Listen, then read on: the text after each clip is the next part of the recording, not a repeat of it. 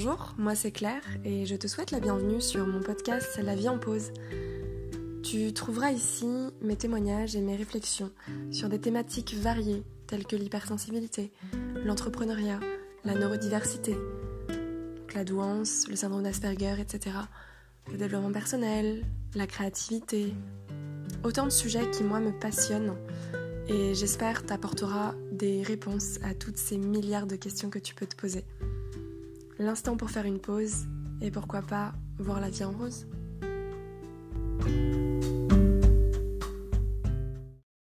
Hello tout le monde. Euh, alors euh, aujourd'hui, je voudrais vous parler d'un sujet qui n'a rien à voir avec ce que je, ce dont je parle habituellement.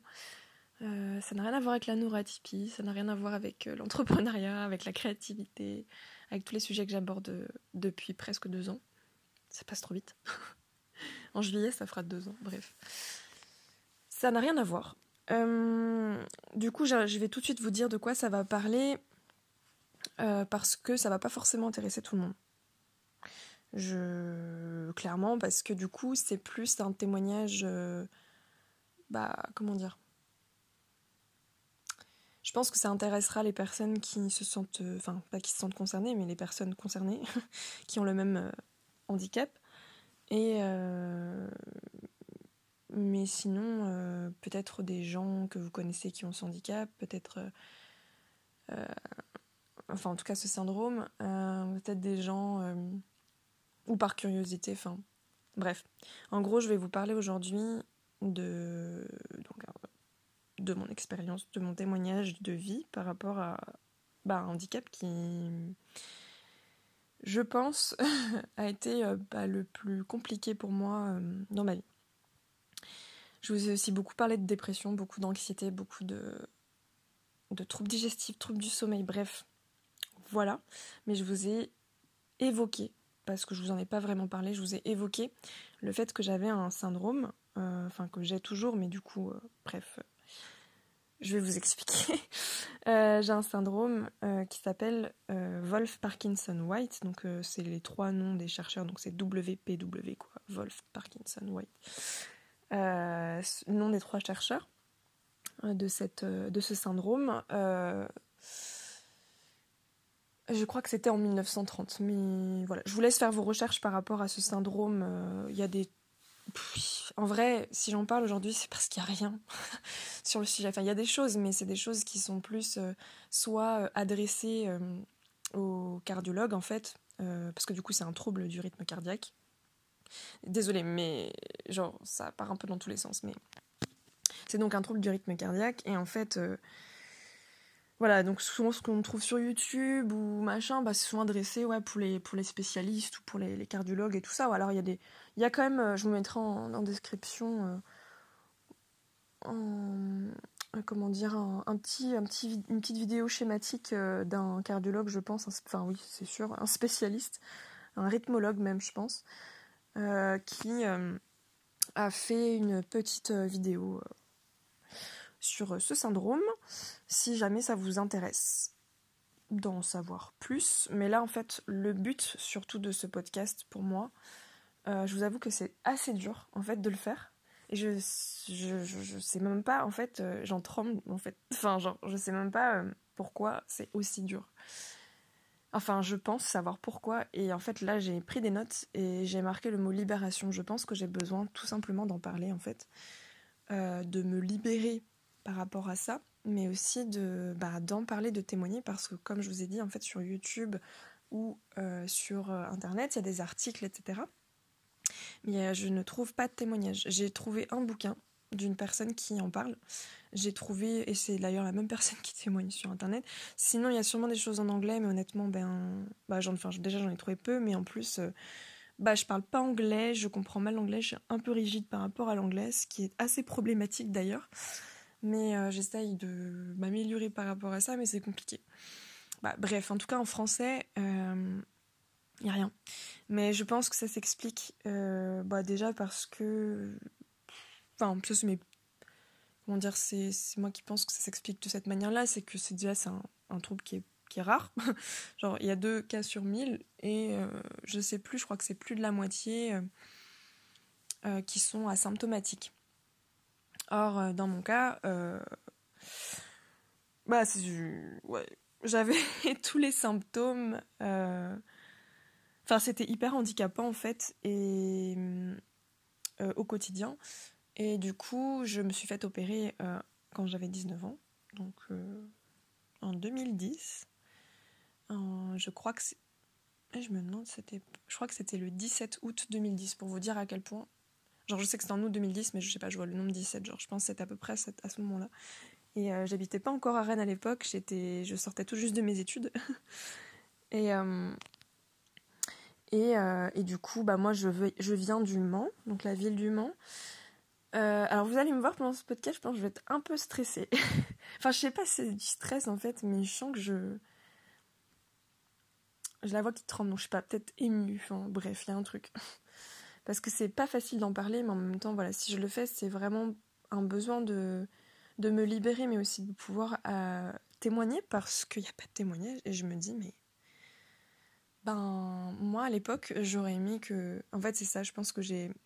J'aurais aimé que. Bah, ne, enfin, rencontrer ne serait-ce qu'une personne qui avait ce syndrome. Ça m'est arrivé une fois, mais cette personne euh, avait eu avait aussi eu une, opération de mémoire, mais à l'âge de 3 ans. Donc en fait, euh, bah, il s'en souvient pas, quoi. Donc il n'a pas vécu avec le handicap euh, bah, jusqu'à 19 ans. Mais pour le coup, moi, ça a été le cas. Mes premiers symptômes sont apparus euh, à l'âge de 8 ans. Et du coup, donc en gros, j'ai vécu 11 ans avec des symptômes compliqué. voilà. Et du coup, euh, et je n'en ai parlé à, à personne bah, bah, qui vivait la même chose que moi, en fait. Et ça, c'est assez. Bah, je l'ai toujours. Je, pense que je l'ai en travers de la gorge un peu. Euh, je pense que ça se ressent. C'est pour ça que j'ai du mal à parler. Enfin, je le sens, en fait, que je suis bloquée. Euh, parce que j'ai vécu avec ça sans que personne puisse vraiment comprendre ce que je pouvais ressentir euh, parce que c'était physique, mais c'en est devenu euh, psychique dans le sens où ça a accentué énormément mon anxiété. Euh, j'avais vraiment honte en fait. Bah, je vais vous expliquer un petit peu. De toute façon, j'ai noté des choses, je vais essayer d'y aller dans l'ordre. pour vous dire, je pense que je vais parler au début bah, je vais vous introduire un petit peu de ce que c'est, tout ça. Enfin voilà, brièvement, mais après je vous laisserai aller faire vos recherches si vous avez envie. Pour ceux qui ont ce syndrome, s'il vous plaît, contactez-moi. Euh, je dis ça parce qu'en fait, j'ai déjà publié quelque chose il y a à peu près un an et euh, on était 1000 sur le sur l'Instagram de euh, sur mon Instagram en fait et j'avais publié à ce moment-là pour faire une demande est-ce que bah, vu qu'on est normalement 2 sur 1000, mais je crois que c'est entre 1, 1 euh, et 3 sur 1000, donc c'est la moyenne. Du coup, je me dis, bon, il y a peut-être une personne sur ces 1000 euh, qui a ce syndrome et, qui souhaiterait échanger avec moi. là, je me dis, on est bientôt 2000, donc peut-être qu'il il y a une personne, mais non, du coup, je ne trouve toujours pas, donc je me dis, bon, je vais tenter ma chance sur le podcast. Euh, de trouver quelqu'un avec qui en parler. Euh, de toute façon, euh, la personne, enfin, celle qui a des symptômes et qui, qui, voilà, qui a reçu un diagnostic, ou en tout cas un pré-diagnostic, je vais vous expliquer un petit peu comment ça s'est passé pour moi. Ça a été assez compliqué et voilà. Et du coup, bah du coup, j'en parle aujourd'hui. Donc je vais vous parler un petit peu de, ouais, vous introduire un petit peu ce que ça vous met dans le truc. Après, je vous laisserai faire vos recherches si vous avez envie. Euh, ceux qui ont syndrome, ils le savent. en tout cas, ceux qui sont symptomatiques. Euh, voilà. Euh, et ensuite, je vais vous expliquer un peu mon parcours par rapport à tout ça, ce que, bah, que j'ai vécu et tout ça, parce qu'en fait, je ne sais pas où trouver l'espace pour en parler. C'est trop bizarre, mais genre, il y a des trucs, en fait, on ne sait pas du tout où en parler parce que. Bon, désolé, je suis un peu émue. Attendez, je mets pause. Après, pour ma défense, euh, j'ai mes règles et euh, c'est la pleine lune. Euh, si je pleure, c'est normal. enfin, c'est encore plus normal. non, mais c'est vrai que c'est un peu compliqué parce que j'ai pas, j'ai pas trouvé d'espace bah, j'ai pas eu la chance d'avoir un espace pour pouvoir en parler, à part avec les, les cardiologues que j'ai vus, parce que j'en ai vu plein, euh, ou avec ma famille en fait. Mais, euh, mais même, même avec ma famille, c'est. C'était toujours très euh, médical, je sais pas comment dire, genre. Ok, tu vas aller voir. Enfin, ils pouvaient pas me dire trop de choses en fait, parce qu'ils savaient pas ce que c'était. Je suis sûre que si je leur demande, ils savent même pas expliquer ce que c'est en fait. Et euh, mais je leur en veux pas. Enfin, je veux dire, ils pouvaient pas faire grand chose de plus au final, euh, sauf euh, bah, m'aider dans ma recherche médicale. Voilà, donc je vais vous expliquer un peu mon parcours et les risques aussi. Enfin, bref, voilà. Et bah, aujourd'hui, un petit peu aussi, bah, comment je le vis, comment ça se passe.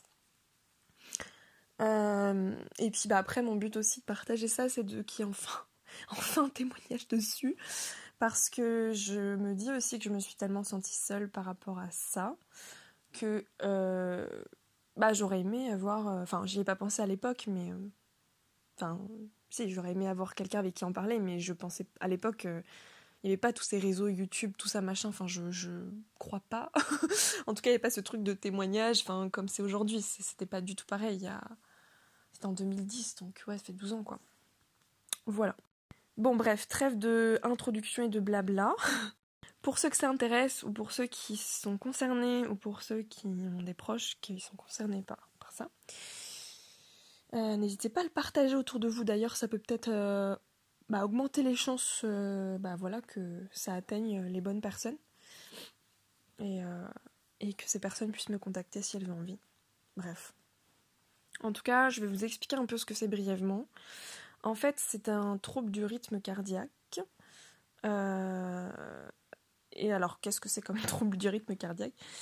Euh, C'était en fait. Enfin, j'avais du mal à expliquer de façon scientifique, pourtant, je me souviens euh, bah, avoir, étudié, avoir étudié ça. Notamment d'avoir fait, je sais pas si vous avez eu ça ou pas, mais en tout cas, moi j'ai été dans un lycée général où j'ai fait une filière scientifique et j'avais, euh, je crois que c'était en première, je sais plus, mais il y avait, en tout cas à l'époque, c'était comme ça. Il y avait on devait faire un TPE, je crois que c'était travaux, je sais plus ce que c'était. Bon, TPE, voilà. Et en gros, c'était euh, vraiment, on devait choisir deux matières. Euh, et moi j'étais, donc on était trois. D'ailleurs, les deux personnes avec qui j'étais, Enfin bref, il y en avait une, elle avait 14 ans, elle avait passé le bac à 14 ans, elle était dans ma classe, genre surdouée de ouf, au potentiel. Et l'autre, euh, elle était très très très atypique. je me demande si elle n'était pas autiste, enfin bon bref. Enfin de toute façon, euh, ça c'est encore un autre sujet parce que... Voilà, je vais pas partir là-dessus. On était toutes les trois et en fait on avait choisi comme matière euh, la physique-chimie et je crois que c'était. Je sais plus si c'était les maths ou la SVT. Bon, sciences civiles de la Terre. Bref, et du coup, on a fait, en fait, on essaie de trouver une thématique qui pouvait relier euh, ces deux, ces deux trucs. Et en fait, on, on s'est dit, bah, on va prendre mon, cas. je suis un. Mon, étude, mon cas, mon cas d'étude. Mon étude de. Mon, cas d'étude. Voilà. Euh, et du coup, de parler de mon syndrome. Et en fait, je l'avais vachement, vachement étudié moi-même et ça m'avait fait du bien à cette époque parce que ça m'avait permis de d'avoir un peu la maîtrise et le contrôle là-dessus, entre guillemets, de pouvoir après, bah, du coup, il y avait un exposé et tout, on devait présenter tout ça, mais. Euh, et j'espère qu'un jour je retrouverai ce PDF, euh, enfin ce e-book qu'on a fait euh, là-dessus. parce que pour le coup, il y avait vraiment toutes les informations hyper vulgarisées, enfin vraiment.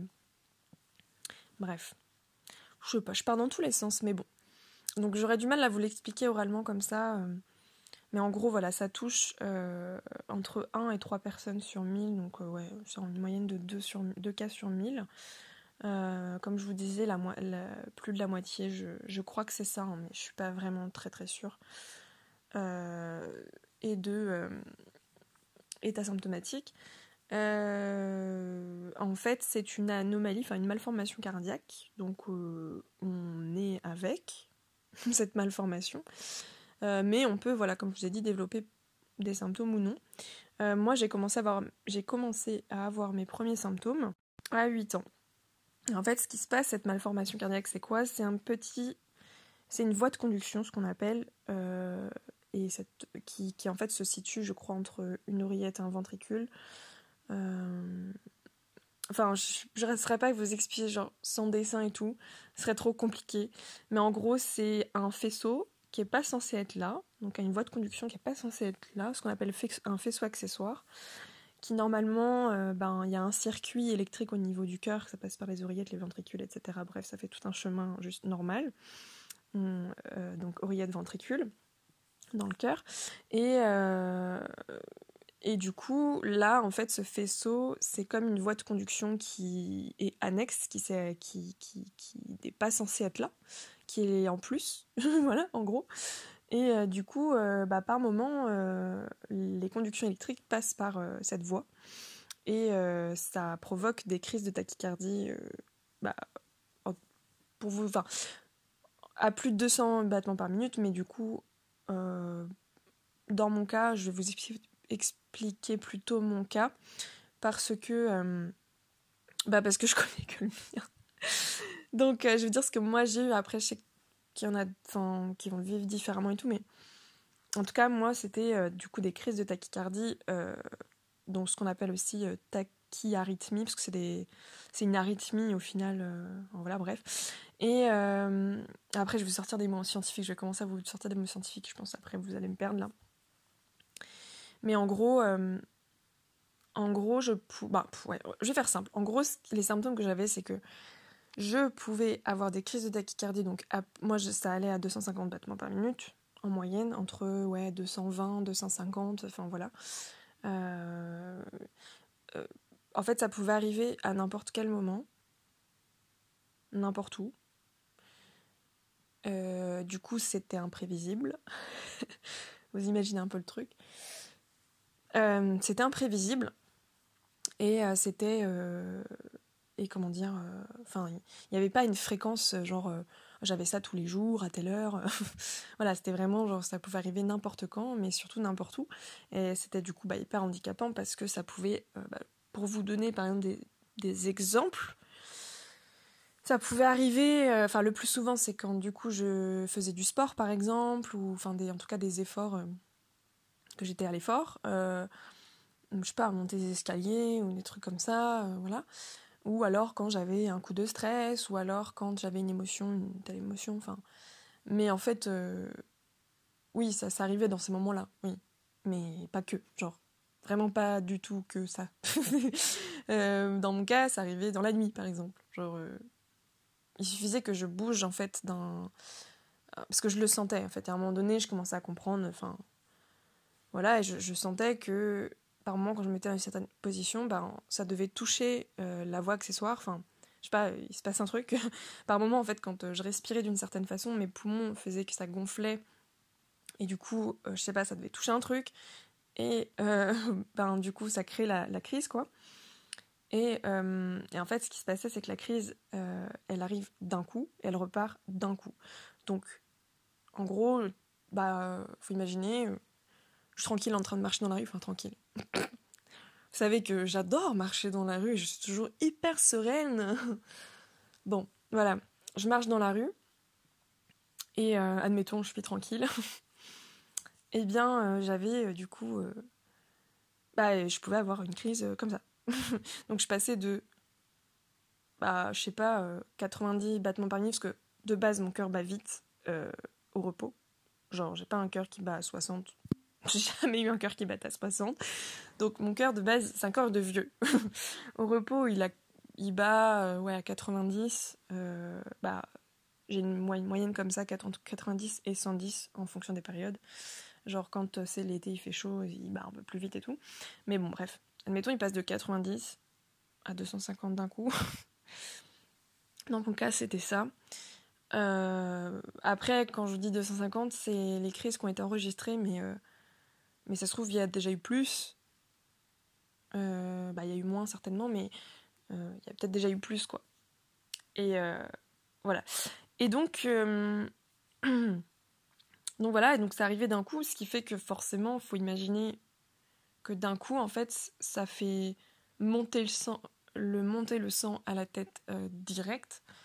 Et ben ah oui, ça aussi, c'est que c'est un syndrome qui n'avait, il n'y avait pas de traitement, enfin les seuls traitements qui existaient pharmaceutiques euh, c'était euh, un traitement avec des bêta-bloquants, ce qu'on appelle des bêta-bloquants, donc des bloqueurs. Euh, je ne saurais plus trop expliquer, mais en gros, ce que ça faisait, c'était que ça allait ralentir le rythme cardiaque. Hum, du coup, j'avais essayé ça quand j'étais, je sais plus quel âge j'avais, genre vers, j'étais au collège, quoi, je sais plus. J'avais testé ça. J'en avais pris pendant plusieurs mois. Ça va absolument rien changer. Euh, enfin, ça diminuait un peu, mais ça n'en. Enfin, vous savez, passer de 250 à 220. Euh, en gros, c'était ça, genre, ça changeait rien, quoi, en soi. C'était hyper inconfortable. Et euh, il y avait, bah, y avait du coup, il y avait, que ça qui existait. Il y avait absolument rien d'autre, sauf de se faire opérer. Sauf que du coup, bah, moi en plus, j'étais Vraiment, j'ai toujours détesté les hôpitaux, les piqûres, les trucs, les machins et tout. Donc si je pouvais éviter au max l'opération, je me suis dit je vais attendre quoi. De toute façon, la, décision me revenait, même si, euh, enfin mes parents m'ont jamais euh, forcé ou quoi, mais mais à plusieurs reprises, bah surtout vers l'adolescence où ils m'ont dit non mais là Claire, euh, faut faire quelque chose quoi. Enfin, tu vas pas rester comme ça et tout ça. Non, ça a craqué. Tu vas pas rester comme ça et tout. Euh, bon, voilà.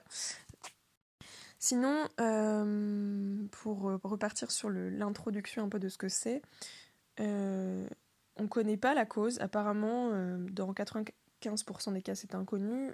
Moi, on ne connaît absolument pas la cause de ce pourquoi j'ai ça.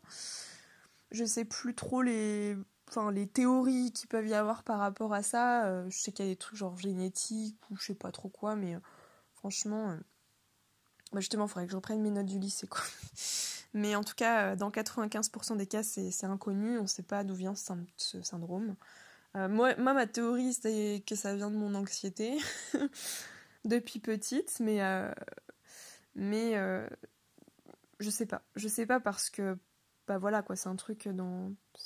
C'est une malformation cardiaque, c'est quelque chose qu'on a depuis qu'on est petit. Il y, en a, des petits bébés qui se font opérer, voilà. Donc je je sais pas. mais euh, mais bon. Ensuite euh, ah oui, du coup le faisceau accessoire donc qui en trop euh, dans le cœur que du coup je n'ai plus puisqu'il a été bah je me suis fait opérer, je vous expliquerai après. s'appelle le faisceau de Kent et en fait je voulais faire une petite parenthèse là-dessus, c'est que quand j'avais entendu la première fois ce, ce nom-là, ben donc c'est Kent comme Clark Kent, Superman. Bah voilà, j'ai en fait, euh, je l'ai vu comme un. Enfin, je pense que ça m'a aidé, ce mot, en me disant euh, cool, c'est un. C'est genre euh, Superman, quoi. Et je sais pas, genre. J'ai toujours entendu ce truc-là, en fait. Je pense que ça devait m'aider un petit peu. voilà, et. Ensuite, du coup, alors voilà. ah oui, et puis les risques, et après je vais vous parler un peu de, bah, mon parcours, et puis je vais arrêter là. Du coup, le, le risque de ce syndrome, bah, clairement, en fait, euh, enfin, qu'on soit asymptomatique ou symptomatique, euh, les risques, euh, il me semble, sont les mêmes. Le risque de, syncope, donc de, en fait, de perte de connaissance bah, liée à des problèmes cardiaques, quoi. Donc voilà. Et je crois que c'est un cas pour mille aussi de risque de mort subite. Donc, euh, en fait, euh, c'est assez rare qu'il y ait une mort subite euh, dans, une, dans un syndrome qui est déjà de base rare. Mais il y avait quand même ce, risque. Et d'ailleurs, ce qui se passe, c'est que ben, quand le cardiologue propose l'opération, enfin l'intervention, eh bien expliquer euh, Ils évaluent en fait le, le, le, le, ah, le bénéfice-risque. Enfin, vous voyez, avec. Euh, est-ce qu'on opère Est-ce que c'est plus risqué d'opérer en gros? Parce qu'il y a aussi un risque. Le risque, il n'est pas de, de, zéro, quoi. Euh, à ce que ça hum, ne fonctionne pas pendant l'opération ou, ou, ou est-ce que il vaut mieux pas opérer Enfin voilà, ils évaluent en fait le facteur risque. je crois que c'est ça le terme. donc voilà. En tout cas, bon là je vous ai à peu près expliqué, mais ça c'est vraiment les risques les plus les plus graves, mais c'était des bah des trucs potentiels. Donc moi je n'ai jamais eu de syncope, pas de mort subite a priori. Euh, voilà, ça n'a pas été. Euh, j'ai jamais perdu connaissance de ma vie en fait. Donc euh, là-dessus, franchement, je touche du bois quoi. J'ai eu trop de bol. Vraiment. Mais, mais du coup, mais voilà. Donc je vais vous expliquer un peu mon parcours et du coup pourquoi ça m'a handicapé. Et en fait, je pose ce mot-là depuis peu, depuis peu en fait, parce que en fait, c'est trop bizarre parce que c'est là que je me dis, mais c'est vraiment fou parce que avec l'autisme, tout ça, machin, disons que j'ai la notion du handicap qui a évolué et, euh, et je, je le voyais pas du tout comme ça avant en fait. Et ben, quand euh, j'allais voir, euh, parce que du coup j'étais suivie donc, par des cardiologues bah, tous les ans, quand j'allais voir mon cardiologue au Mans par exemple, donc lui je l'avais vu pendant plusieurs années quand même, bah en fait, euh, c'est lui qui me demandait, bah voilà, euh, euh, on opérera si pour vous c'est vécu comme un handicap. Mais moi je ne savais pas en fait. Vraiment, je.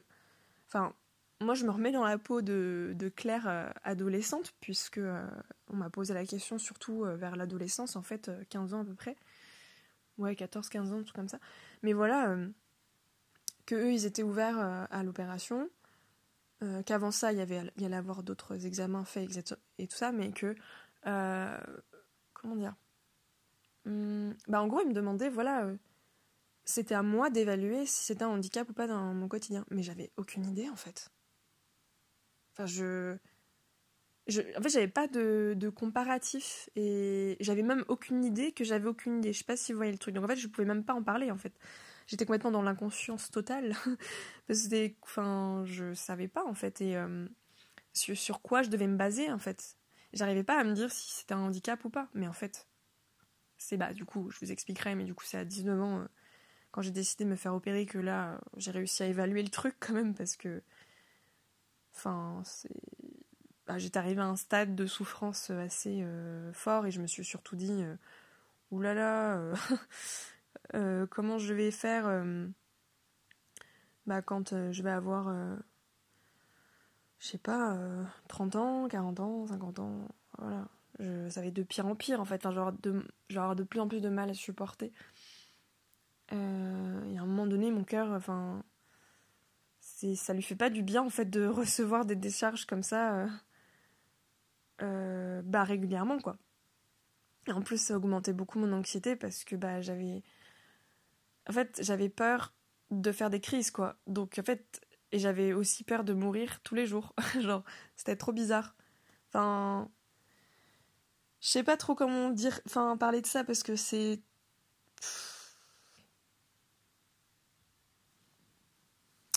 C'est particulier, quoi. Mais euh, parce qu'aujourd'hui, j'en parle, bah, du coup, euh, longtemps après. Enfin, longtemps. Euh Finalement, ça m'a toujours suivi un peu, même post-opération, mais. Bah, je sais pas comment dire. Ouais, j'étais dans un état d'esprit perpétuel, de peur. Enfin. De, de, peur d'avoir une, d'avoir une crise. Enfin, j'étais pas, j'étais pas dans ma tête en train de me dire Oh non, là je vais faire une crise. Oh non, là je vais. Non, c'était pas ça. Mais juste, c'est une espèce de truc en fond qui. Ouais, c'est un, c'est un handicap, quoi. C'était c'était tout le temps présent. Et, et en fait, ça qui, était aussi euh, compliqué, c'était que je pouvais pas contrôler, en fait. Et c'était très dur à vivre pour moi parce que, en fait, euh, je sais pas comment expliquer, mais à des moments, ça arrivait euh, tous les jours. Et à des moments, pendant trois mois, j'avais rien. Ça, c'était bien. mais, mais vous voyez à quel point, genre, c'était comment ça se fait? Genre, ben voilà, des périodes où c'était très fréquent. Donc, euh, et euh, a des périodes où vraiment, euh, ouais, pendant. Bah, en général, c'était deux, trois mois, c'était ouais, ça arrivait rarement, mais ça pouvait arriver quoi. Mais j'en avais, enfin, sur une année, je sais pas si on devait faire une moyenne parce que c'était tellement pas régulier quoi. Enfin, et comme je vous ai dit, je pouvais avoir ça, je pouvais avoir des crises de tachycardie en dormant. Je me rappelle. Ah oui, oui, oh là, je, suis partie un peu dans tous les sens, mais en fait, ce qui se passe, c'est que. Donc, si toi tu as ce syndrome et que tu m'écoutes, je sais pas si t'as as, eu ça aussi, mais en gros, euh, bah, à des moments, donc. Euh, enfin, vu qu'il n'y avait pas de traitement et que la seule option possible pour moi, enfin, vu que les bêta-bloquants ne fonctionnaient pas, que ça rien et qu'il n'y avait rien d'autre, bah, la seule option après qui s'offrait à moi, c'était l'intervention. Mais et donc l'intervention, j'expliquerai, je détaillerai après, euh, sans, trop rentrer dans les détails parce que j'ai pas envie de trop de. en mode euh, trigger warning, quoi. Mais. Euh, mais comment dire? Mais du coup, bah, moi, les seuls trucs que j'ai trouvé à faire, c'était de m'allonger. En fait, je n'ai trouvé que ça. enfin, j'ai trouvé que ça. C'est-à-dire que les cardiologues m'ont conseillé quand même des trucs. Donc il y avait plusieurs choses. Il y avait euh, de masser mes yeux. Alors je sais plus pourquoi, de comment, il faudrait que je refasse des recherches, je sais même plus. En tout cas, je devais masser, euh, enfin du coup je fermais les yeux et je massais mes paupières en fait, euh, mes deux yeux. Ça n'a jamais marché. chez moi, ça n'a vraiment jamais marché. Il y avait aussi de masser au niveau des ganglions de la gorge là. Ça n'a jamais marché. J'avais testé quoi aussi? Bah c'est tout. Après sinon je m'allongeais de toute façon, je m'allongeais automatiquement euh, pour calmer la crise. Sauf que, bah, faut imaginer que bah, quand ça m'arrivait, quand je dormais, j'étais déjà allongée. Donc j'avais comme plus d'options en fait euh, pour arrêter la crise. Parce que la crise pouvait donc, elle arrivait d'un coup, elle pouvait repartir d'un coup. Enfin, elle repartait d'un coup. Mais, euh, comment dire? C'est une histoire de de position et de bah faut essayer que le que le, le, ah c'est trop dur à expliquer euh, en fait j'ai l'impression que ce podcast genre part trop dans tous les sens je suis vraiment désolée genre je pense qu'il va même pas être écouté ou écoutable je sais même pas si je vais le publier bref c'est pas grave je risque pas grand chose de le publier et de vous perdre Bref, bref, bref. Du coup, voilà, donc je euh, dormais et euh, bah forcément que ça me réveillait. Hein. Quand la crise arrive, euh, même endormi, même profondément, tu te réveilles. Hein. donc voilà, et du coup, bah, j'essayais de trouver des postures, et du coup, en pleine nuit, j'étais en mode. Je me mettais accroupie, je faisais des trucs dans ma chambre, j'essayais des, choses pour pouvoir arrêter. En fait, le truc, c'est que, bah, à la fois les crises pouvaient arriver donc n'importe quand, n'importe où, mais aussi elles avaient une durée, euh, pareil, pas du tout régulière. Genre des fois, genre il y a des crises qui ont duré 30 secondes, une, minute, donc hyper rapide quoi. Et où là ça pompe d'un coup à 225, en plus c'est hyper... Euh, il y a une arythmie, donc euh, c'est le truc de freestyle total. et, et après ça s'arrête d'un coup. Et quand ça s'arrête d'un coup, oh là là, je me, bah, rappellerai toujours de ces sensations-là parce que je l'ai vécu je sais pas combien de milliers de fois. euh, où du coup, euh, tout retombe d'un coup et je suis en mode, oh j'ai l'impression de revivre et j'ai l'impression de plus du tout sentir mon cœur. Je ne le sens plus. Et du coup, voilà, ça pouvait durer entre 30 secondes et une minute. Comme ça pouvait durer. Alors, ma plus grosse crise a duré plus d'une heure et demie. Et là, j'avais été aux urgences parce que bah, j'arrivais pas à l'arrêter. J'ai cru que j'allais rester bloquée. Là, pour le coup, j'étais vraiment. Là, je, crois que c'était la fin. Genre vraiment.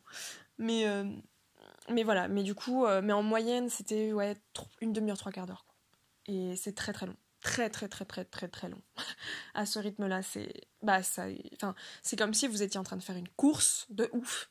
Je sais même pas si. Même, même si vous, vous faites une course, je suis même pas sûre que vous arrivez à 250, mais genre c'est comme si vous êtes en train de faire un marathon, enfin en train de courir de ouf, de ouf, de ouf, de ouf. Alors qu'en plus votre corps il bouge pas. Euh, donc ça pompe en fait, ça pompe de, fou et, et du coup, euh, bah en plus bah, beaucoup de mal à respirer forcément, la tête, euh, moi j'avais toujours la tête qui tournait, j'étais, j'étais, rouge. des sueurs et tout. Et en fait, quand je. Bah. Comment dire du coup, je sais pas, je me suis coupée et puis je suis partie dans mes pensées. J'étais en train de me dire pourquoi je fais ce podcast, genre ça sert à rien et tout. Qui est-ce que ça va intéresser Bref, en plus, en fait, j'ai, je, vous, bah, je pense que je vais refaire un petit audio pour remettre en introduction. Mais en fait, je vous explique, c'est que pourquoi j'ai tant de mal aussi à faire ce, à parler de ça. Euh, au-delà du fait que bah forcément euh, c'était vécu bah, comme quelque chose de vraiment difficile. J'aime pas en fait parler de. Enfin, je sais pas, j'ai une certaine pudeur, je pense aussi, mais j'ai pas envie de, de passer pour une victime. Je sais pas comment dire. Genre, j'ai pas. Euh, et ça, c'est chiant en fait. Ce côté-là chez moi, il m'énerve des fois parce que. Euh, enfin, là en plus, c'est même pas question d'être victime ou quoi, mais. Euh, mais juste. Enfin, je sais pas, j'ai l'impression que j'ai pas envie de me plaindre en fait. Et enfin, j'ai pas forcément envie de recevoir derrière des messages. oh ma pauvre et tout. Enfin voilà, genre c'est pas le but de ce truc en fait, c'est plus euh, dans, le, dans le fait de, pouvoir euh, me libérer déjà d'en parler en fait tout simplement. Et, euh, et de bah, et de potentiellement aider d'autres personnes. ouais, je sais pas. Je sais pas même pas si je vais publier ce truc. Bref. Vive mon cerveau. Vive mes doutes. oh, je délire total. Bon, je sais même plus où j'en étais. Bon, voilà, bon, bref. Bon, en gros, voilà, j'avais ça et du coup. et voilà, terminé. On arrête. Euh, bah, je sais pas ce que je peux ajouter. Voilà, donc je disais, ça, donc en moyenne, ça duré une demi-heure, trois quarts d'heure. Et le seul, euh, bah, truc que j'avais trouvé, euh, bah, il y avait que moi qui pouvais calmer les crises, donc en m'allongeant par terre. Mais il faut imaginer que je pouvais m'allonger dans toutes euh, circonstances, donc des endroits assez insolites. D'ailleurs, en nageant, par exemple, dans une piscine à l'école, je détestais la piscine à l'école, mais c'est tombé, c'était horrible. Et eh ben, euh, en pleine, en train de faire une brasse, tranquille, ouais, tranquille, bah bim, crise de tachycardie. Bah je fais comment? Je suis dans l'eau, euh, du coup, je me suis allongée dans l'eau, mais du coup, faut se concentrer pour flotter, quoi. Du coup, j'étais en mode putain, il faut que je sorte, mais bah, faut imaginer que. Bah, il y a le, Je sais pas comment dire, mais genre, j'avais trois têtes qui tournaient, quoi. Donc, il euh, fallait que je sorte de l'eau, mais donc j'avais. Enfin, le corps, c'est trop bizarre, quoi, en fait, que. Je sais pas, la sensation de vous décrire, ça fait. Ouais, c'est comme un vertige, quoi. Voilà, quoi. du coup, bah, j'allais m'allonger direct sur un petit banc. Euh, à la piscine, quoi. Euh, ça arrivé, donc ouais, quand je, dormais, je vous ai expliqué, ça arrivé dans un bus, bah, bah, plusieurs fois.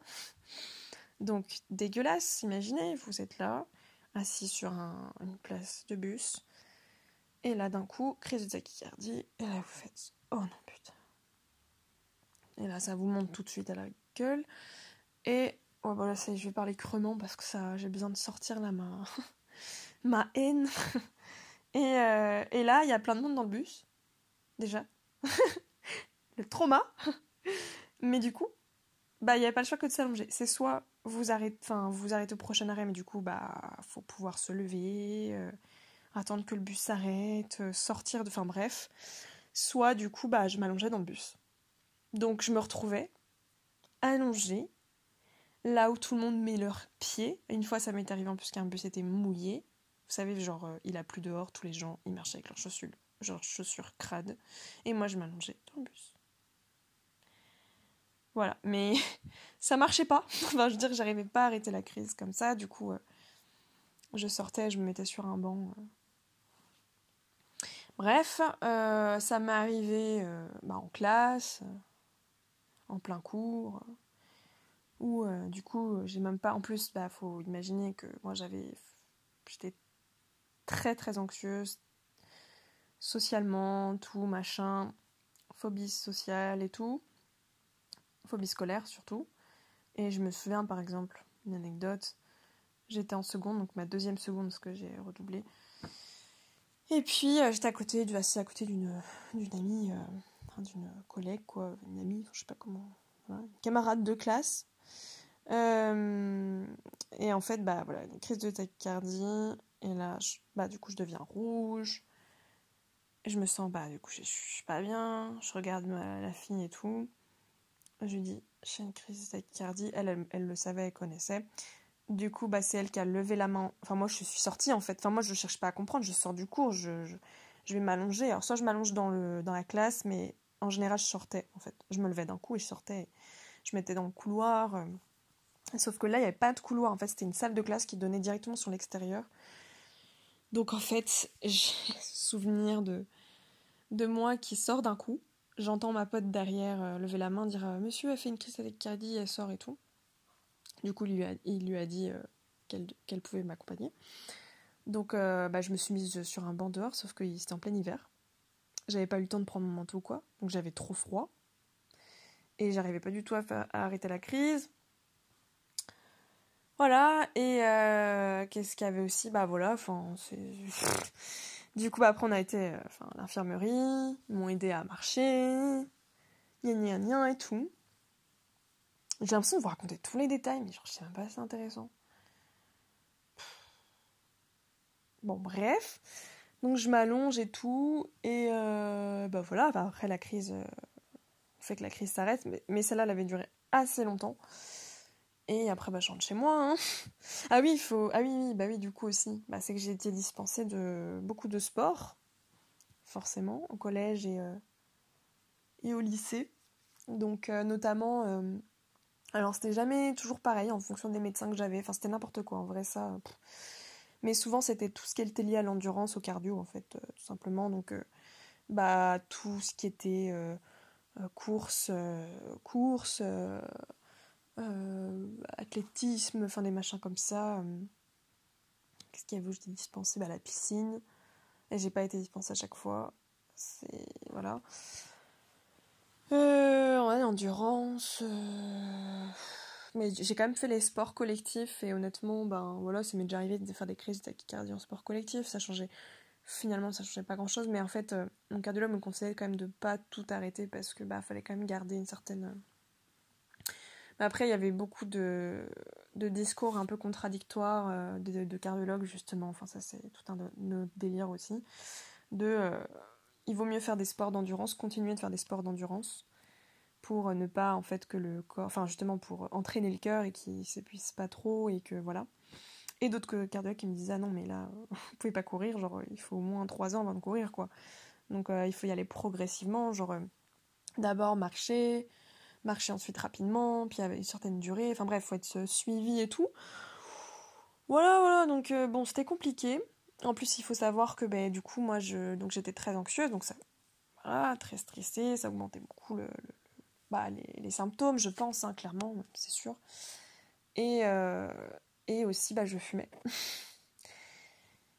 Mais euh, si vous voulez, en fait, euh, enfin là j'ai arrêté de fumer donc il y a plus de deux mois, donc je suis tellement fière parce que pour moi c'est très difficile. Mais euh, bah voilà, c'est pareil, c'était quand j'ai commencé à fumer de toute façon j'étais en quatrième donc euh, je sais pas, j'avais 14 ans, tout comme ça. En plus j'ai fumé la cigarette mais genre quelques mois après j'étais déjà en train de fumer autre chose. bah disons que ça aidait pas. Ça augmentait évidemment les risques. Mais, euh, mais je m'en foutais en fait. Enfin, franchement, je, je, je m'en foutais. Parce qu'au niveau mental, ça allait pas du tout. Donc, euh, donc euh, c'était limite.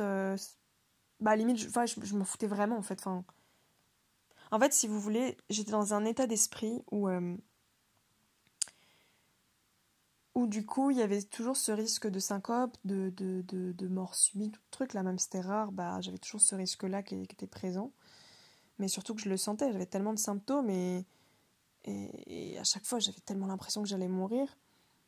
Bah en fait, je vivais, je dis pas que je vivais en mode euh, toujours peur de la mort parce que c'était une peur qui était là évidemment, mais en fait on a tous cette peur là au fond.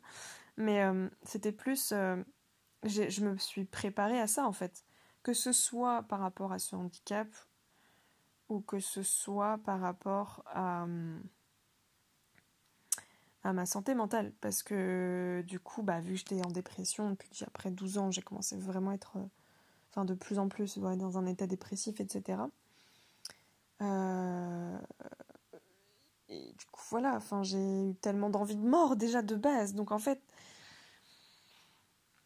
c'était, c'était dans la continuité, quoi. C'était, tout était en package. tout allait ensemble, quoi. Voilà. Et euh, ouais, du coup, sinon, il y avait quoi d'autre après comme anecdote euh? J'ai, bah, du coup, oui, en fait, euh, ouais, je vais terminer là-dessus. En fait, c'est que ce qui m'a fait me décider de me faire opérer, c'est qu'en fait, ça arrivait de plus en plus, déjà. Et c'était surtout de plus en plus gênant. Euh, parce que du coup, je pense aussi bah, parce que je fumais, parce que je buvais, parce que je sortais beaucoup, parce que je stressais énormément. Enfin, vraiment la période, je pense, le pic en fait, quand j'ai commencé à être au lycée et que j'ai commencé à faire un peu n'importe quoi et que bah, j'étais, je fumais, euh, je fumais le joint tous les jours. Euh, enfin, voilà quoi, c'était. Voilà, voilà. Bah, du coup, quand j'ai passé le bac, eh bien non, c'était avant. Avant le bac. Alors, je, vous expliquerai le bac après.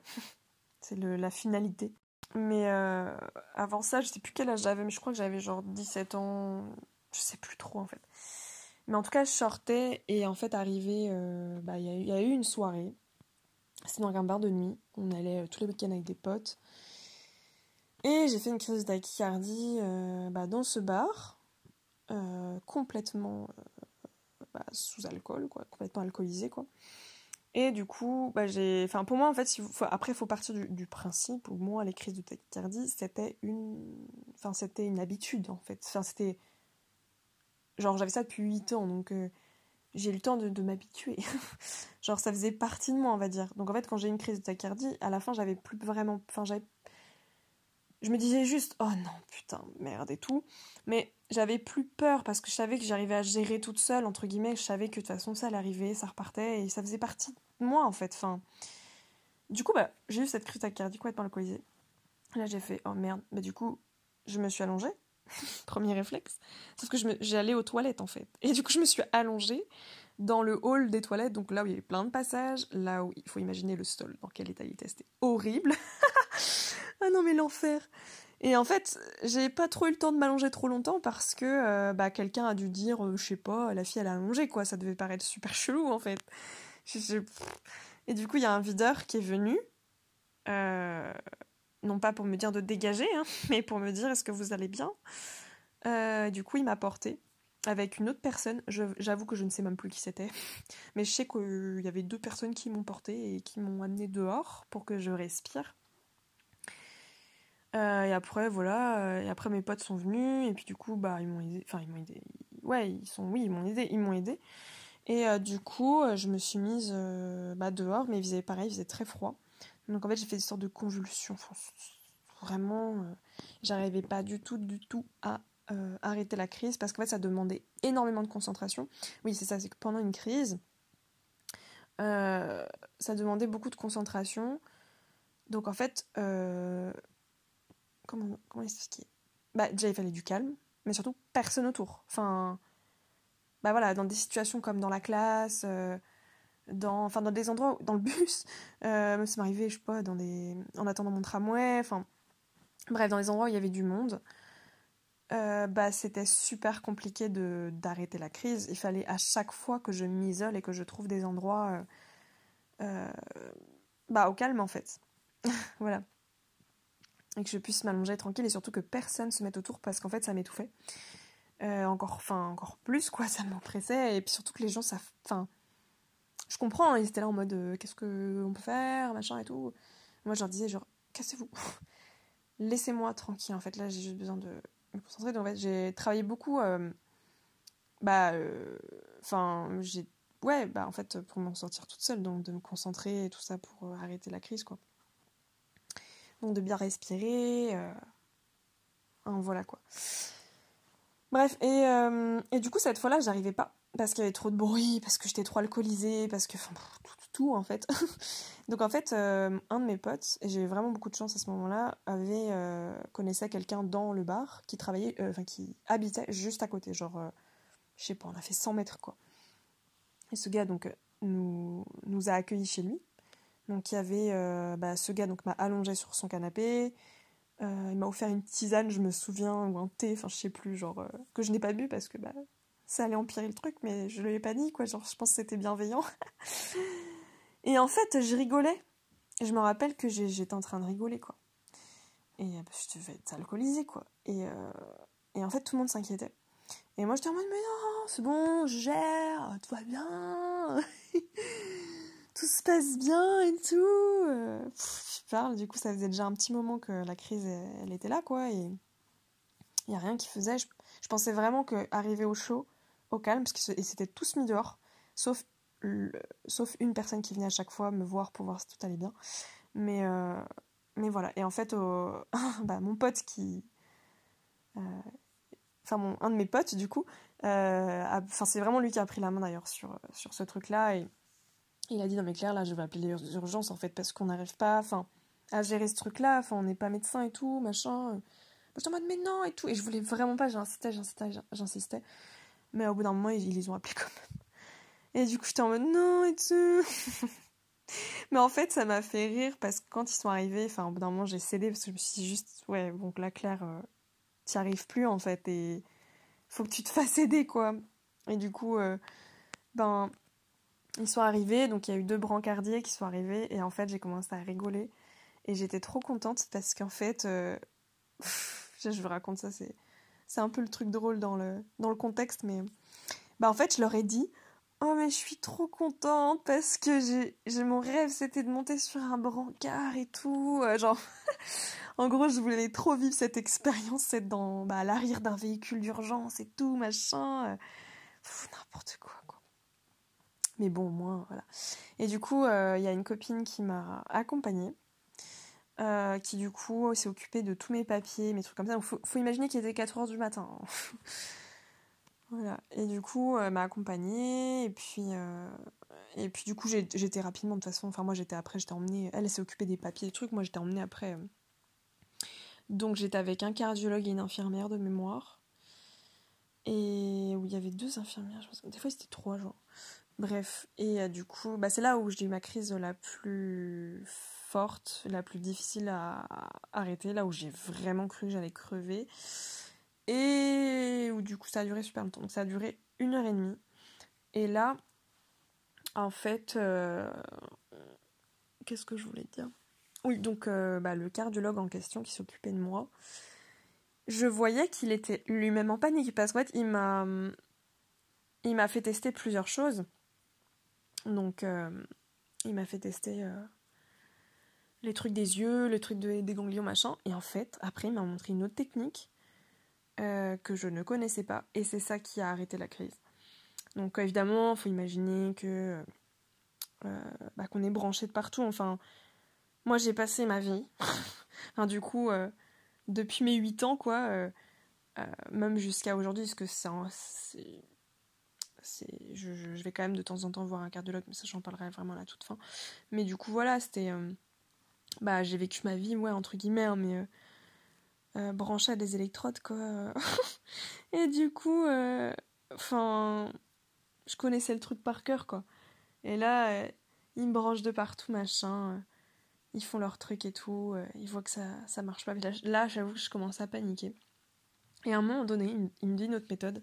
Il me dit, ok, dernier truc, c'est la méthode. Alors, je sais plus, ça a un nom, mais genre, je sais plus c'est quoi. on va faire ça. Et du coup, euh, j'ai fait. En fait, c'est le fait de ramener ses genoux. Enfin, ouais, je sais pas si je veux dire. Mais ramener ses genoux. Bah, en fait, si, je veux dire la méthode parce que pour si jamais il y a quelqu'un qui, a ce syndrome et qui ne connaît pas cette méthode, hyper efficace. Vous ramenez vos genoux vers euh, votre poitrine. Euh, ouais, c'était ça. Et en fait, fallait pousser, genre. je sais pas comment dire, genre. Ouais, comme si vous alliez faire caca, genre. en fait c'était ça quoi. Et, euh, et du coup, euh, en fait parce que ça, alors je sais plus ce que ça fait, genre mais ça fait un truc au niveau des poumons. Et en fait là ça s'arrêtait direct, donc ça avait dû gonfler, je sais pas quoi et tout. Et après euh, ça arrêté. Bon, je saurais pas expliquer tous les trucs internes de comment ça se passe. Mais voilà, ramener ses genoux sur sa poitrine. Comme, comme si on était accroupi, mais du coup, enfin, vous êtes allongé, tu vois, mais voilà. Et après, genre vraiment, vous, vous prenez une grande respiration et, et genre vous poussez et tout, genre pour, je sais pas, il se passe un truc, quoi. voilà, voilà. Et, et en fait, ça s'arrêtait d'un coup, comme d'hab, hein, ça s'arrêtait. J'ai tellement pleuré après. De libération parce que bah, j'en pouvais plus. C'était comme si ça faisait une heure et demie que j'étais en train de courir à pleine balle. Euh, donc, euh, donc voilà, du coup, bah, j'ai pleuré, je les ai remerciés. J'ai vraiment cru là pour le coup que c'était la fin de ma vie. Donc euh, voilà, du coup, je les ai remerciés. Et après, j'ai appliqué cette méthode pendant bah, quelques années. ça m'avait aidé, je n'ai pas pu le faire dans toutes les circonstances. Ça m'avait aidé jusqu'au moment où, voilà, comme je vous ai dit, c'était de plus en plus fréquent, de plus en plus compliqué et surtout que je pensais à mon avenir. Et, euh, en fait, euh, ce qui m'a vraiment fait décider, c'est que arrivé au bac, euh, j'ai donc eu une épreuve qui s'est passée dans un lycée qui n'était pas le mien, hein, du coup. souvent comme ça, là. Et du coup, ça s'est fait dans un gymnase, vous voyez, avec plein d'autres gens, là, plein de gens de, d'autres lycées et tout. Enfin voilà. Déjà, l'épreuve méga stressant. En plus, dans un endroit que je connaissais pas. En plus, vu que j'avais trop de mal avec la notion du temps. je suis Miss retardataire, donc j'étais en retard. Déjà de base. Donc en fait, j'ai couru. Euh, je me rappelle de chez ma mère jusqu'au tramway, j'ai couru et tout. Bah, stress plus course. Crise de tachycardie, du coup, bah, j'ai dû m'allonger sur le, banc du tramway. J'ai même pas pu choper le tramway. De toute façon, c'était mort, je pouvais pas. C'était. Euh, à un moment donné, fallait choisir, quoi. Donc je me suis allongée. Je sais plus combien a duré la crise, mais je crois 20 minutes, un truc comme ça j'ai essayé de me calmer, j'ai fini par prendre le tramway, j'étais méga en retard, vraiment. Et, euh, et du coup, bah, faut imaginer, je suis arrivée dans un gymnase blindé de monde, tous assis en silence. Je sais pas, je pense qu'il y avait, bah, je dirais pas 1000 personnes, mais genre, euh, non, peut-être pas 1000 personnes. Il y avait beaucoup de monde, quoi. Une centaine de personnes. Et je suis arrivée, et puis il y avait une espèce de grand bureau avec euh, trois personnes, enfin, genre le jury ou je sais pas quoi, là, les profs, là. Je suis allée les voir direct. Et je leur ai dit, je suis vraiment désolée, je suis en retard et tout ça. Et euh, je leur ai expliqué la situation. Euh, ils ont accepté. Ils m'ont dit, bah, votre place, elle est là-bas, c'est la numéro, je sais plus quoi et tout. Donc, j'étais la dernière. Donc, j'avais du coup, je pense, trois quarts d'heure, euh, une heure de, de, retard d'épreuve, quoi, en fait. Et bah, c'était chaud, quoi. Puis moi, j'étais en plein, enfin, j'étais tellement dans le speed, dans le stress. Enfin, c'était horrible ce moment. Et à ce moment-là, je me suis dit, en fait, c'est à ce moment-là, faut se rendre compte que je me suis dit, ah merde, c'est peut-être un handicap en fait. Parce qu'en fait, euh, parce que, j'ai comparé avec le fait de ça handicape ma vie en fait. Enfin, genre, euh, bah là j'aurais pu louper mon épreuve ou. Euh, enfin, c'est comme ça que j'ai raisonné, alors qu'en fait, c'était, c'était, je l'ai toujours vécu comme quelque chose de hyper handicapant, parce que en plus super humiliant super contraignant, super imprévisible, euh, douloureux, enfin... Et non, il a fallu que j'attende ce truc pour me... Je sais pas, pour que j'ai un ultimatum et que je me dise, ben ok, je vais faire l'opération et tout. Du coup, c'est à ce moment-là j'ai décidé. Donc euh, j'avais... Euh, ouais, c'était à mon... C'était au bac, donc... C'était juste avant mes 19 ans, donc au mois de juin, juin, mois de juin je crois, 2010, et je me suis fait opérer en août 2010 quoi. Donc ça a été assez rapide. D'ailleurs, j'ai pas été opérée du coup au Mans. J'ai été opérée à Rennes par un, spécialiste parce qu'au Mans, niveau cardiologie, je vous conseille pas. Et euh, voilà. Et après, bon, il y a eu d'autres trucs que je pourrais raconter parce que bah forcément, j'ai été, euh, euh, j'ai fait pas mal de tests. Il y avait avant l'opération, j'ai, quand j'étais adolescente, j'avais subi aussi un, une erreur, euh, enfin bref, une espèce de, je sais pas comment on peut dire ça, c'était une opération, c'était pas une, intervention, mais pré préparatoire, on va dire préalable, en fait, pour euh, savoir si mes crises étaient dangereuses ou pas, si, euh, bah, s'il y avait des risques, en fait, si c'était risqué ou pas. Donc en fait, souvent, ils font une espèce de petite intervention pour bah pour mesurer ça, euh, je sais pas comment, mais pour mesurer ça, et puis bah, pour après effectuer un diagnostic et du coup me, conseiller aussi si, euh, s'il est préférable pour moi que je me fasse opérer ou pas. Sauf que cette euh, intervention a totalement foiré. Et j'avais genre 16 ans, je crois. Et ma mère m'avait accompagnée à l'hôpital. D'ailleurs, je me souviens très bien que ma mère ne m'avait pas dit. Elle m'a dit on va, faire un examen de routine avec ton cardiologue. Euh, un petit test d'effort, tranquille et tout. J'étais en mode ok. Mais elle, m'avait pas dit. Et ça, j'en ai tellement voulu parce que quand je suis arrivée, j'étais en mode c'est quoi votre truc? Et en fait, bah. non, je vais pas vous raconter parce que c'était vraiment traumatisant. Mais ça, ça a échoué. En tout cas, les conséquences de ça, c'est qu'au lieu que ça dure 15 minutes, donc ça devait vraiment être un truc rapide, euh, ça a duré une heure et demie ce truc. Et je suis sortie de là en pleurs. Et d'ailleurs, le gars, le cardiologue a dit à ma mère euh, Bah, si, euh, si, si, vous le souhaitez, je, je, vous pouvez porter plainte en fait. Enfin, à tel point, ils, ils avaient fait venir des appareils de, de Nantes.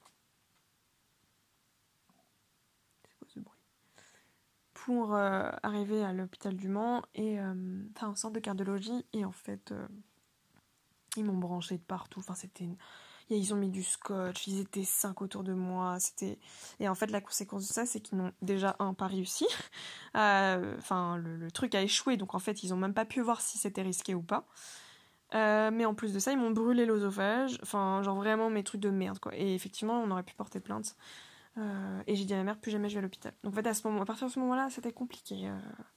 et c'est pour ça que je voulais pas me faire opérer encore moins, mais du coup, bah, je fais le choix plus tard de le faire. Mais pas au Mans. Je voulais pas me faire opérer au Mans, c'était mort. Donc ma mère, elle a fait le, le, bah, le nécessaire pour... Euh, alors c'est beaucoup ma mère qui occupée de moi à ce moment-là. Pour, bah, voilà, quoi, pour me faire opérer dignement, on va dire.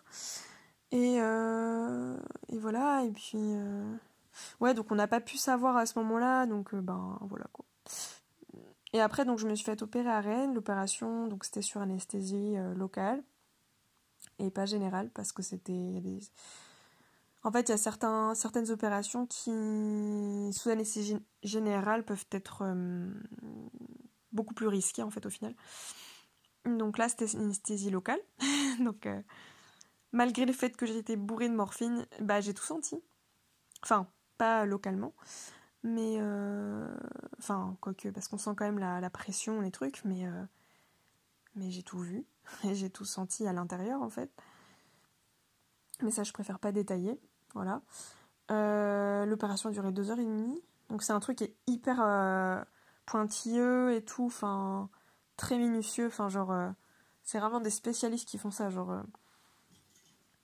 voilà. Mais ceux qui le font, par contre, ils ont l'habitude de le faire quoi. En général, bah là, celui qui m'a opéré, je sais pas, il a je sais pas combien de fois il a dû le faire, mais des centaines de fois, je pense, ce genre d'intervention.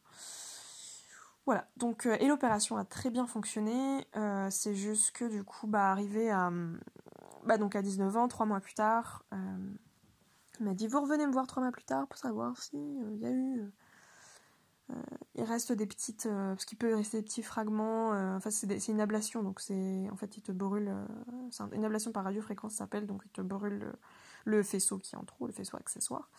Donc, donc voilà, et c'est possible que ben parfois, c'est tellement en fait, je pense, minutieux que parfois il peut rester des petits fragments et que du coup, bah, il y a encore des petits trucs quoi. Et auquel cas, il m'a dit, euh, si c'est le cas, on refera une intervention plus tard. Moi, j'étais en mode non mais, euh, mais a priori, c'était très bien passé. Et puis au bout de trois mois, je leur ai dit, bah, j'ai eu quelques petites secousses, mais ça ne s'est jamais déclenché comme une crise ça s'est jamais vraiment déclenché comme une crise euh, long, enfin, qui durait dans le temps en fait. C'était genre des petites secousses comme si. Euh, comme un début de crise. Et hop, ça s'enlève. Genre, euh, ça dure du coup deux secondes quoi. Donc, comme des extrasystoles un peu. Je sais pas s'il y en a qui connaissent, mais voilà, c'était ça quoi. Donc voilà, du coup, bah, à partir de ce moment-là, en fait, bah, je devais quand même être suivie. L'objectif, c'était d'être suivie tous les ans. Mais bah, j'ai envie de vous dire, j'avais tellement marre des hôpitaux et tout ça, pour moi c'était fini. Mais évidemment, bah, j'étais, j'ai quand même, j'y suis quand même retournée euh, plusieurs fois, notamment il y a deux ans et euh, quand j'étais à Toulouse par deux cardiologues en 2017 parce que j'avais à nouveau des symptômes. Alors j'avais, j'ai jamais eu eu de crise comme avant, c'est-à-dire qui dure plus de quelques secondes. Euh, mais mais des, de la gêne et surtout bah, une impossibilité à courir en fait tout simplement, enfin à faire même parfois des efforts. L'été pour moi c'est de plus en plus compliqué parce que bah, avec la chaleur en fait à Toulouse justement notamment c'était très compliqué en plus quand ça m'arrivait. J'étais dans une période de gros gros stress. J'étais dans une relation toxique. ça, ça, je suis même pas sûre de vous en parler parce que voilà. Et du coup, euh, bah, c'est à ce moment-là j'étais à l'hôpital parce que déjà j'avais perdu 7 euh, kilos en 6 mois. J'ai relu les, les, trucs, mais c'est donc 7 kilos en 6 mois. Et euh, j'étais très très faible. J'ai une vidéo de moi en plus, je me rappelle, à ce moment-là, j'étais vraiment très très maigre. Et très faible, très basse tension. Et du coup, le cœur au repos battait à 160. Quoi. Donc j'étais dans une tachycardie non plus jonctionnelle comme quand j'avais ce syndrome, mais une petite tachycardie qu'on appelle sinusale et à 100, 160 euh, au repos, donc forcément dès que je faisais un peu d'effort, c'est bon, on était parti à plus de 200. Donc euh, donc c'était progressif, c'était pas comme avant, genre d'un coup d'un coup, et c'était pas sur le même axe, mais c'était voilà, c'était bon, bref, c'était chiant quand même, et surtout très euh, contraignant parce que et en fait je comprenais pas ce qui m'arrivait. Euh, j'ai carrément vu deux cardiologues parce qu'ils étaient incapables de m'expliquer en fait euh, ce qui se passait. J'avais du coup j'ai eu un holter donc c'est un truc qu'on porte pendant 24 heures qui enregistre les on a, quelques électrodes branchées avec un, espèce de boîtier un truc qui enregistre quoi pendant 24 heures notre rythme cardiaque. On doit noter un peu toutes les heures qu'est-ce qu'on fait dans la journée tout ça. Et ouais, là, c'était euh, abusé. Et en fait, euh, ils n'arrivaient pas à trouver. On a fait des tests d'effort, euh, donc avec un, elliptique, un vélo et tout ça. Enfin, d'autres examens, des échographies, des bidules, des trucs. Que dalle et tout. Impossible de savoir ce que fait. Ils m'ont remis des bêta bloquants, qui du coup, non, je l'ai pas du tout toléré parce que ça a fait encore plus baisser ma tension. Enfin, c'était horrible. Aucun médicament, enfin, aucun truc n'ont marché, encore une fois. Pourtant, j'ai retesté, mais non. c'était encore pire, ça a empiré le truc. Voilà, donc du coup, bah, j'ai euh, eu. Euh, bah, donc en fait, après, ils ont conclu que. Euh, oui, que du coup, bah, il fallait plus que je marche tranquillement, puis après. Enfin, au niveau sportif et tout. Puis enfin voilà, bref. puis après, marcher un peu plus, plus longtemps, puis finir par courir. Et qu'ils estimaient que d'ici 2-3 ans, je pouvais courir à nouveau, etc. Mais mais que par rapport à ma gêne euh, du quotidien, euh, qu'il y avait peut-être des éléments de stress. Et en fait, je n'avais pas du tout identifié. Mais en fait, ma perte de poids, tous mes symptômes physiques étaient liés à un stress énorme, euh, profond, certainement, un truc que je ne sentais pas, parce que je ne sens pas le, stress. Et du coup, ben voilà. Donc, parce que j'étais donc dans cette relation toxique. Et dès que j'ai arrêté d'être dans cette relation toxique, j'ai été beaucoup mieux. voilà. Donc, euh, bah, en fait, ça va mieux euh, depuis. Euh, enfin, ça va mieux. oui, ça va mieux depuis l'opération, c'est certain, mais ça va quand même mieux depuis que j'ai aménagé ma vie, tout ça, machin et tout. Mais quand même, chaque année, je me fais un peu des frayeurs parce que quand je vis des grosses périodes de stress et donc je me rends pas compte, et c'est pour ça que je fais super gaffe maintenant à ma vie, mon environnement et tout, et ben du coup, j'ai à nouveau des symptômes, des tachycardies, enfin bref. Et forcément, en plus, ça envoie des signaux à mon, à mon corps en mode je suis, stressée, je suis anxieuse, quoi. Donc, euh, bah, ça me fait tout un tas de symptômes, donc des vertiges, des fourmillements, enfin des, des trucs pas très très confortables, quoi. Et j'ai l'impression d'être une mamie, en fait. Parce que bah, quand euh, je marche, quand euh, je monte des escaliers, enfin voilà, je suis essoufflée de ouf. Et, et en fait, moi, ça me fait surtout plus peur par rapport à l'avenir. Mais voilà, donc moi je vais quand même continuer d'être euh, suivie. Euh, et surtout reprendre le sport. Enfin, j'en fais un peu, mais voilà, pas de ouf. Reprendre le sport, trouver un truc qui me, qui me plaît bien. Là, j'ai arrêté de fumer, donc c'est juste parfait. Et euh, j'espère bah, bah, avoir, bah, retrouver un peu d'endurance, retrouver un truc. Je pense pas que je serai comme tout le monde après, mais genre un truc après normal, quoi. voilà. Donc, donc ça finit bien, et c'est cool. Et voilà. Mais juste, bah voilà, je, termine là-dessus. Ça fait déjà plus d'une heure. J'en peux plus en plus là. Je me sens fatiguée. Mais en tout cas, euh, sacrée expérience. Et euh, voilà, si, quelqu'un se, bah, a ce syndrome ou si vous connaissez quelqu'un qui l'a, ou euh, n'hésitez pas à partager parce que ça peut peut-être intéresser. Parce que vraiment, il n'y a aucun témoignage. Je n'ai trouvé aucun témoignage sur la toile. Et, ou alors je ne l'ai pas vu. alors si, une fois dans une vidéo, mais genre je suis tombée dessus, mais genre par hasard, je sais pas si vous connaissez le journal d'Olympe. Qui parle du trouble dissociatif d'identité, et ben en fait elle a eu ce syndrome. En plus elle est du Mans, trop drôle quoi. Mais elle, s'est fait opérer au Mans, je crois. Et euh, elle en parle vraiment brièvement dans une de ses vidéos. Mais, euh, mais c'est tout. Donc, euh, et en fait, j'ai hésité à aller lui en parler, mais enfin, je sais plus combien elle a de milliers d'abonnés. Et je me suis dit, en vrai, je pourrais tenter quoi. Je pourrais tenter, mais je sais pas si elle a forcément envie d'en parler. Pourrais tenter. Parce que là, quand j'ai su ça, l'année dernière, je vous avoue que déjà ça m'a fait tellement de bien. Enfin, pas de me dire, oh, elle a eu ça aussi, c'est trop bien. non, c'est la pauvre, mais, euh, mais en mode euh, yes. Euh. Mais en vrai, ça se trouve, ça lui ferait du bien aussi. C'est genre, peut-être qu'elle connaît personne qui a ça. Bref, donc, et puis si vous connaissez quelqu'un ou quoi, bah vous me le dites. Voilà. Donc, bah en tout cas, je sais pas, si ça vous intéressait, j'aurais peut-être trois écoutes sur ce truc. C'est pas grave, c'est une petite capsule. Euh, ça m'a fait du bien d'en parler. Euh, ça m'a fait du bien parce que je n'en avais jamais parlé comme ça. Enfin, si, mais à, des proches. Enfin, à mes proches en fait. Euh, ouais, voilà. ouais, mais pas pendant une heure comme ça, je pense. Enfin, si, moi je sais pas. J'en ai déjà parlé, mais. Mais de toute façon, c'est sûr que ce sera jamais pareil euh, que d'en parler vraiment à quelqu'un qui le vit aussi parce que parce que quand c'est quelque chose qui touche euh, bah, au quotidien, euh, enfin voilà, c'est dans le vécu physique, émotionnel, psychique, enfin là ça touchait vraiment tout et surtout ça touchait mon petit cœur et je pense que bah là ça me faisait ça me fait du bien d'en parler parce que j'ai dit ça à 1 minute 11 et 11 secondes. J'adore. Ouais, parce qu'en fait, euh, j'ai l'impression qu'il y a beaucoup de choses aussi qui sont reliées au cœur, à mes difficultés euh, par rapport à, ça, en fait, de m'ouvrir. Euh, donc, je parle des relations, je parle de tout ça, mais je me dis, j'ai vraiment pour le coup eu un cœur blessé sur tous les aspects.